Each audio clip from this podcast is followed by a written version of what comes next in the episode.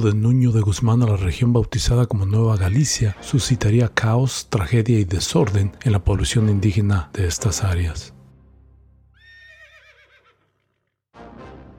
La Guerra del Mixtón, levantamiento armado de una federación de indígenas en contra de los españoles, ocurriría durante 1540 a 1541. La resistencia ofrecida por los indígenas en este conflicto propiciaría que el adelantado Pedro de Alvarado, tanto como el virrey Antonio de Mendoza, se involucraran para poder derrotar a los alzados. Lastimosamente para los españoles, Pedro de Alvarado perdería la vida durante el curso de este conflicto, propiciado por un desafortunado incidente que le causaría la muerte. Poco tiempo después, al arribo del virrey, el cual era acompañado por centenares de españoles y millares de indígenas aliados, los alzados finalmente sucumbían ante los españoles. Previamente, al inicio del conflicto de la Guerra del Mistón, la rebelión indígena se desplegaba por muchas regiones y era esta primordialmente organizada por los naturales, empleando tácticas de guerrilla, efectuando ataques de diferentes puntos estratégicos que habitaban los españoles. Tal es el caso de la ciudad de Guadalajara situada esta en el valle de Atemajac, sobre el margen del río de San Juan de Dios, y la cual había sido fundada el 14 de febrero de 1542, después de haber sido relocalizada en tres ocasiones anteriores. De acuerdo a información publicada en el sitio de red del gobierno de la ciudad de Guadalajara, se calcula que la población inicial de la ciudad, entre españoles e indígenas, era de 300 habitantes. Los indígenas rebeldes, liderados estos por Francisco Tenemaxtli de Nochistlán, sitiarían la ciudad de Guadalajara el 23 de septiembre de 1541. De acuerdo a Fray Francisco Tello, la fuerza de los naturales ascendía a miles, cargando con sí plumerías y arcas, macanas, rodelas y lanzas arrojadizas, armados de todas armas, y era tanto la multitud de ellos que media legua alrededor de la ciudad por cada parte la tenían rodeada y cercada. La desesperada defensa de la villa sería orquestada por Cristóbal de Oñate. Pedro de Plasencia, regidor de la villa de Guadalajara y soldado que había acompañado a Nuño de Guzmán desde el arribo de los españoles a la región, fue designado como caudillo de un grupo de indígenas asignados a salir de la villa para recoger leña. En el intento por completar la labor de recoger la brosa, Plasencia se daba cuenta del ejército de naturales que se aproximaba a la ciudad y rápidamente escoltaba su caballo para avisar al gobernador del inminente peligro que les acechaba. A su regreso al interior de la villa, se daba cuenta que los habitantes se encontraban en misa y sin esperar ni un instante se adentraba dentro del recinto religioso con todo y caballo para avisar a los feligreses del inminente peligro. Arma, arma, señor capitán, exclamaba Plasencia. Pedro Plasencia contaba con la joven edad de 25 años. Un año antes de esta instancia, Pedro Plasencia, como regidor de la Villa de Guadalajara, junto con otros regidores y alcaldes, escribían una carta dirigida al entonces gobernador Francisco Vázquez Coronado, en la cual le pedían que iniciase el repartimiento de tierras alrededor de la villa. El requerimiento era dirigido con intenciones de poder obtener orden en la región y como medio para pacificar el área, la cual ya comenzaba a estar agobiada por insurrecciones de los naturales. Tiempo después, el teniente capitán Cristóbal de Oñate se convertiría en el nuevo gobernador de la región. Durante la agobio a Guadalajara, efectuada esta por Tenamaxtle y sus miles de seguidores, Oñate y los pocos españoles, los cuales eran apoyados por naturales aliados, organizarían la defensa de la villa.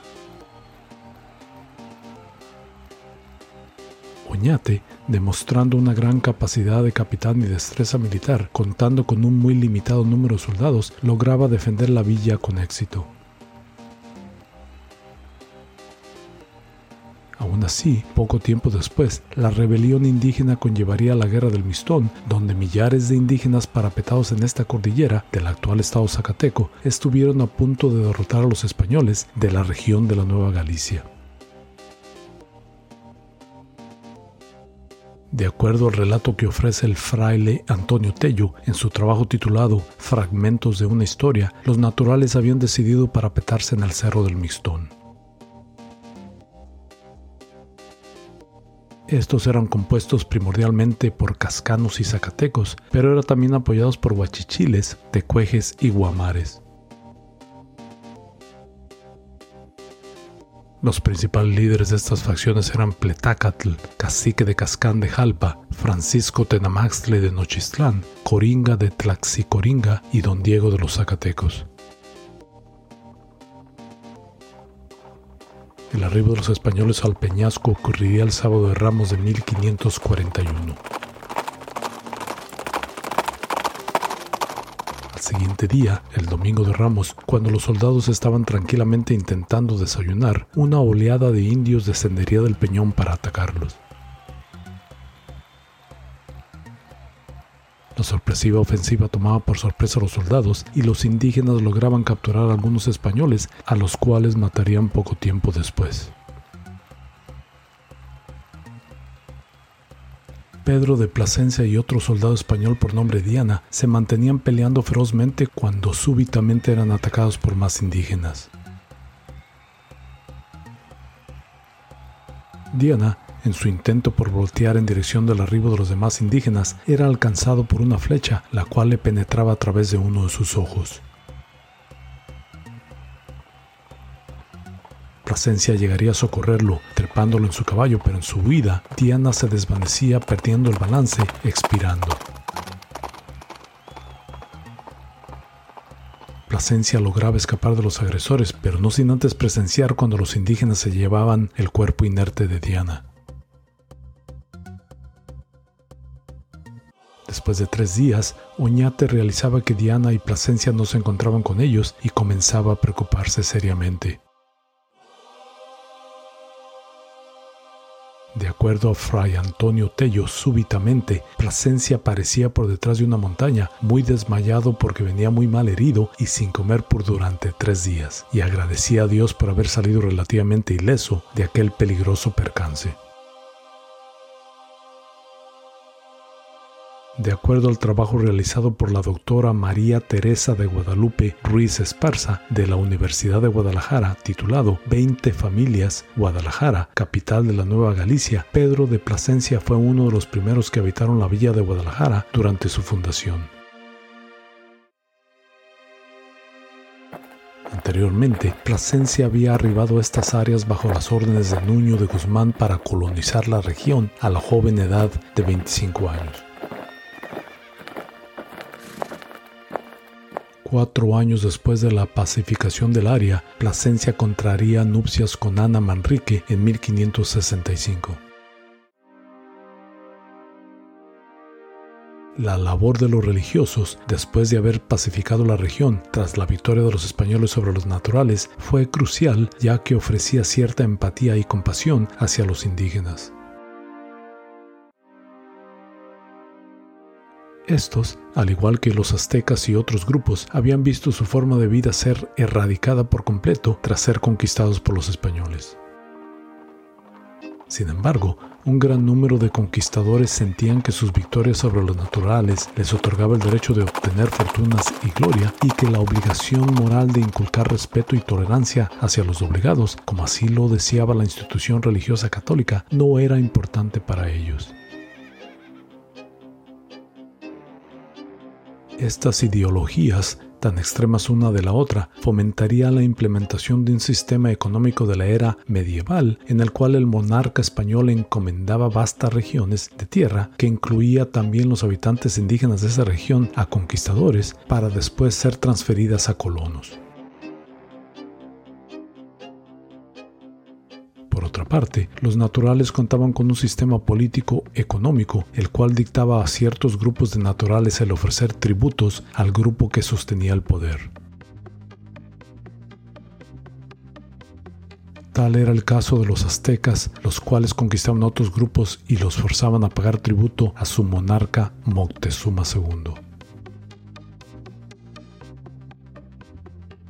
Era así como se generarían las mercedes de tierra, por las cuales conquistadores recibían vastas extensiones de tierra que abarcaban todo lo que la región poseía, incluyendo los indígenas. Estos, en cambio, pagaban su tributo a los conquistadores a través de su servitud. En el área de los Altos de Jalisco, dos reconocidos conquistadores recibirían extensas regiones de tierra. Estos fueron Andrés de Villanueva y el antes nombrado Pedro de Plasencia. Villanueva contaba con la joven edad de 21 años a su arribo a la región bajo las órdenes de Nuño de Guzmán. Mientras que Plasencia, el cual era cuatro años mayor que Villanueva, contaba con 25 años de edad. La fundación de la villa de Guadalajara incluiría a estos dos conquistadores.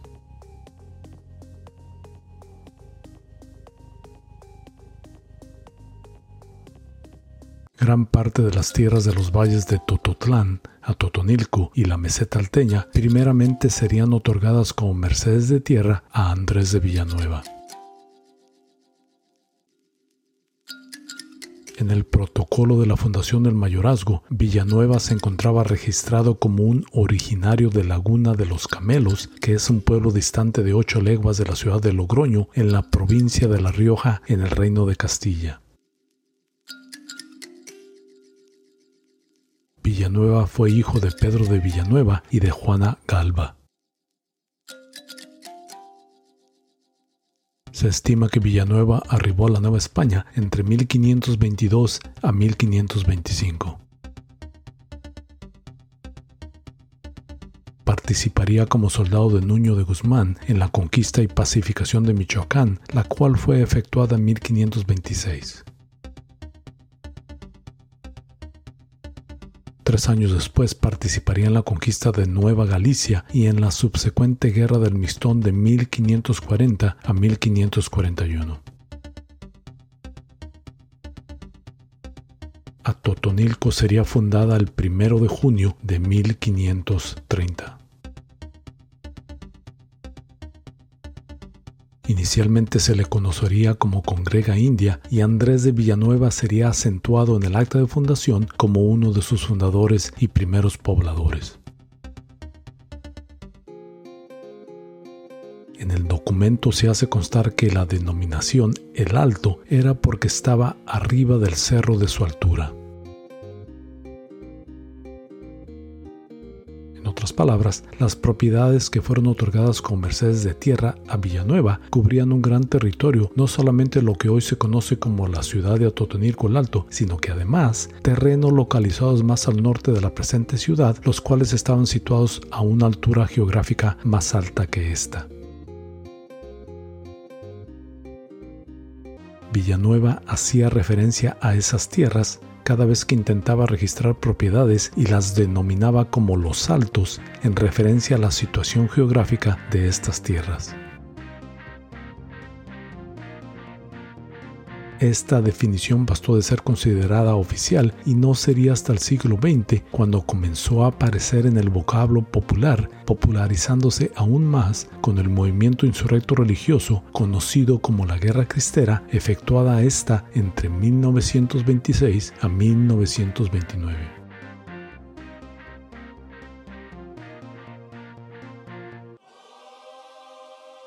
Un historiador de nombre Ricardo Lancaster Jones adjudicó esta paternidad a Andrés de Villanueva.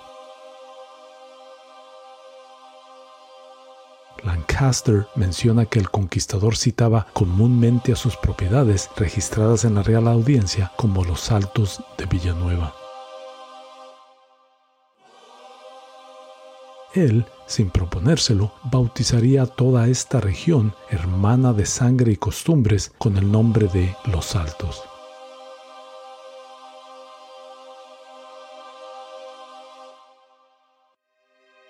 Al término se le agregaría de Jalisco, ya que el estado, en 1823, tomaría el nombre oficial que hoy conocemos. De acuerdo a información publicada por Sergio Gutiérrez Martín en su obra titulada Primeros pobladores españoles en el centro de la meseta alteña, Mercedes de Tierra en la jurisdicción de Jalostotitlán, 1548-1572, las primeras tierras otorgadas en la región del municipio de San Miguel el Alto ocurrirían en 1548, o sea, solamente 27 años después de la conquista de los aztecas y 7 años después del final de la Guerra del Mistón.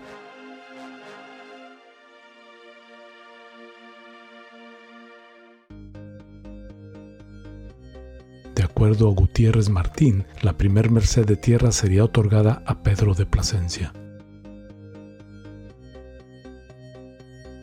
Estas tierras son las comúnmente denominadas como el Amole y esta merced es la más antigua otorgada en esta región. De acuerdo al autor, en 1696 serían transferidas a Manuel de Alcalá y éste las traspasaría a sus herederos. En 1753 pasarían a posesión de José Vázquez de Lara y en 1769 a María Josefa Vázquez de Lara.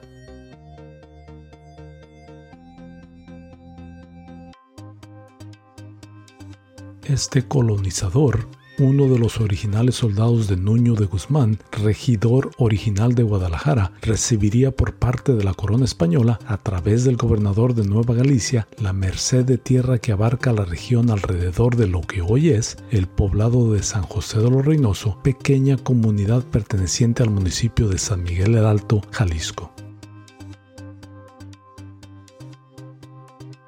General, las mercedes de tierra representan el otorgamiento de vastas regiones de terreno a los originales conquistadores de estas regiones durante el periodo del virreinato.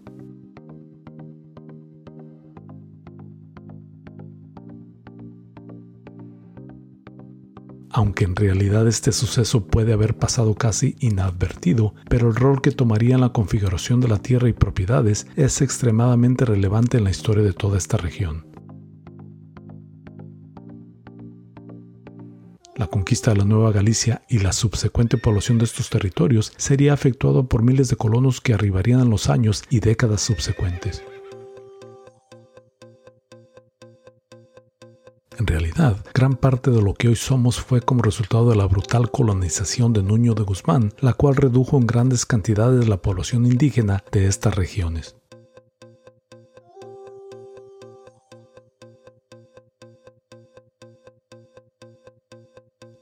Legado que nos dejaron estos colonizadores continúa influyendo enormemente en nuestras vidas actuales.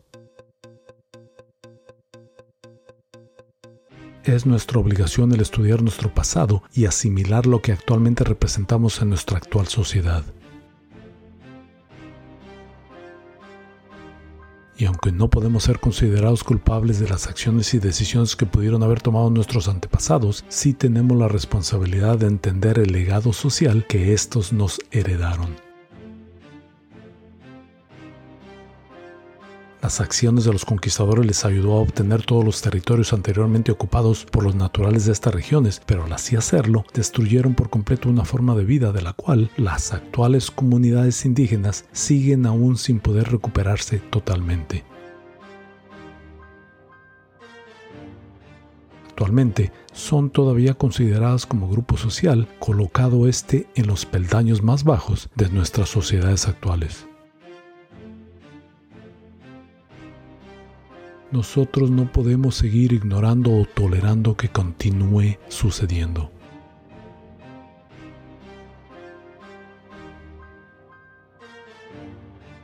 De acuerdo a Edson Krenak Nagnanuk, los pueblos indígenas han experimentado por más de 500 años genocidio, aniquilación, eliminación cultural y social e invisibilidad como resultado de la dolorosa y terrible colonización y del despojo de sus tierras.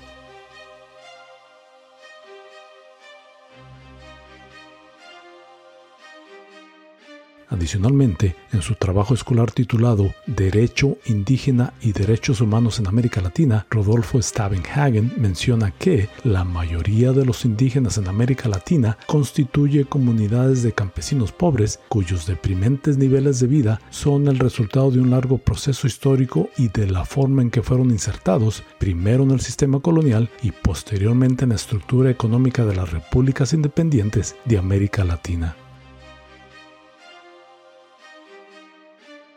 El autor también hace alusión a los efectos sufridos de la colonización y de la manera en que los naturales fueron insertados en sistemas de explotación a través del peonaje, pongueaje y otras formas de servidumbre vinculadas a la existencia del latifundio en el agro latinoamericano.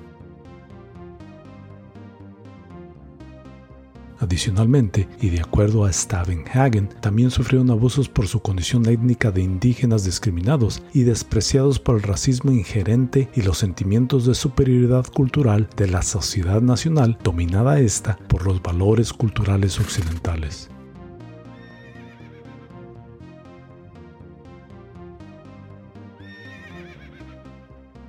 Celebremos nuestras herencias culturales que han sido precursoras de nuestra identidad y legado, pero no ignoremos los tremendos abusos cometidos en contra de este grupo social, los cuales fueron arrebatados de su forma de vida y ultrajados de sus tierras que habitaban.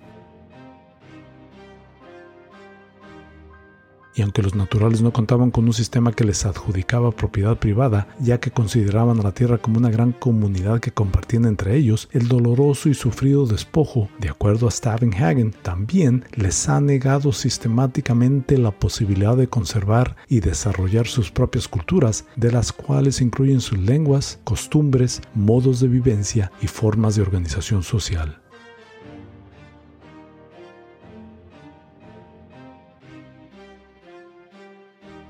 Festejemos y proclamemos nuestra rica cultura, pero no olvidemos que mucha parte de nuestro legado étnico y cultural se debe a la brutal colonización empleada siglos atrás en contra de los naturales habitantes de estas tierras.